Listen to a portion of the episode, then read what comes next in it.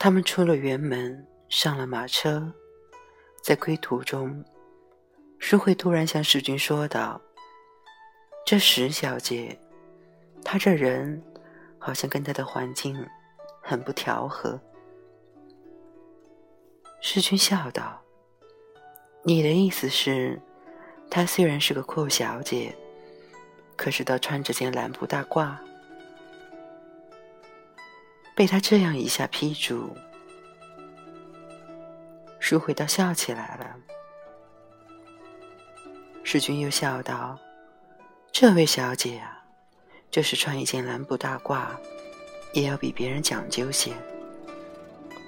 他们学校里都穿蓝布制服，可是人家的衣服都没有他的颜色翠。他那蓝布褂子每次洗一洗。”就要染一染。他家里洗衣服的老妈子，两只手伸出来都是蓝的。周慧笑道：“这些事情你怎么知道？”世君道：“我也是听我嫂嫂说的。”淑慧道：“你嫂嫂不是很热心的要替你们做媒吗？怎么肯对你说这些话？”世君道：“那还是从前，他还没有想到做媒的时候。”世慧笑道：“这些奶奶太太们真会批评人，嗯，尤其是对于别的女人，就连自己娘家的亲戚也不是例外。”他这话虽然是说世君的嫂嫂。也有点反映到世君的身上，仿佛觉得她太婆婆妈妈的。世君本来也正在那里自纠，他对于翠芝常常有微词，动机本来就自卫，唯恐别人以为他和他要好。这时候转念一想，人家一个小姐家，是会一定想着。他怎么老是在背后议论人家，不像他平常的为人了？他这样一想，便既然无语起来。淑慧也有些觉得了，便又引着他说话，和他谈起一鹏，道：“一鹏现在没出去做事是吧？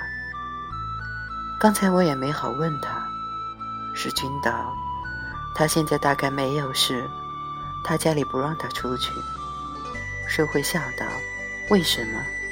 她又不是个大姑娘。”世君笑道：“你不知道，他这位先生每回在上海找了个事，总嫌赚的钱不够花，结果闹了许多亏空，反而要家里替他还债，不止一次了。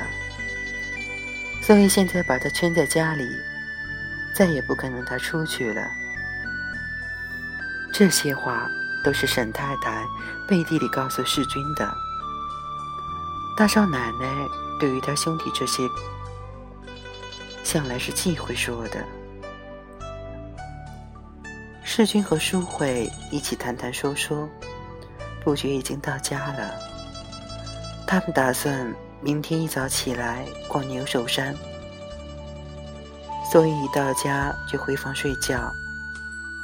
沈太太又打发人送来两碗馄饨来，淑慧笑道：“才吃了晚饭没有一会儿，哪吃得下？”啊世君叫女佣送一碗到他嫂嫂房里去，他自己便把另一碗拿去问他母亲吃不吃。他母亲高兴极了，觉得儿子真孝顺。儿子一孝顺，做母亲的便得寸进尺起来，趁机说道。你坐下，我有话跟你说。世君不觉又皱起眉头，心里想，一定是与翠芝有关的，但是并不是。沈太太深恐说错了话，激怒了他，所以预先打好了腹稿，字斟句酌的道：“你难得回来一趟，不是我一看见就要说你。我觉得你今天那两句话说的太莽撞了。你嫂嫂非常生气，看得出来的。”世君道：“我又不是说他，谁叫他自己多心啊？”沈太太叹道：“说你，你又要不高兴。你对我发脾气不要紧，别人面前要留神些。这么大的人了，你哥哥从前在你这个年纪，早已有了少奶奶，连孩子都有了。”说到这里，世君早已料到下文了，迟早还是要提到翠芝的。他笑道。妈又要来了，我去睡觉了，明天还得早起呢。沈太太笑道：“我知道你最怕听这些话，我也并不是让你马上结婚，不过你也可以朝这上面想了。碰见合适的人，不妨交交朋友，比如像翠芝那样，跟你从小在一起玩惯了的。”世君不得不打断他的话道：“妈。”是翠芝，我实在跟他脾气不合适。我现在是不想结婚，就是有这个意思，也不想跟他结婚。这一次，他下定了决心，把话说的再明白也没有了。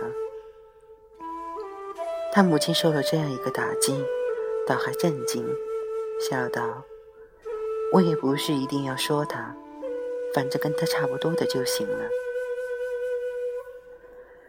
经过这一番话，世君倒觉得很痛快。关于翠芝，他终于阐明了自己的态度，并且也得到了母母亲的谅解，以后绝不会再有什么麻烦了。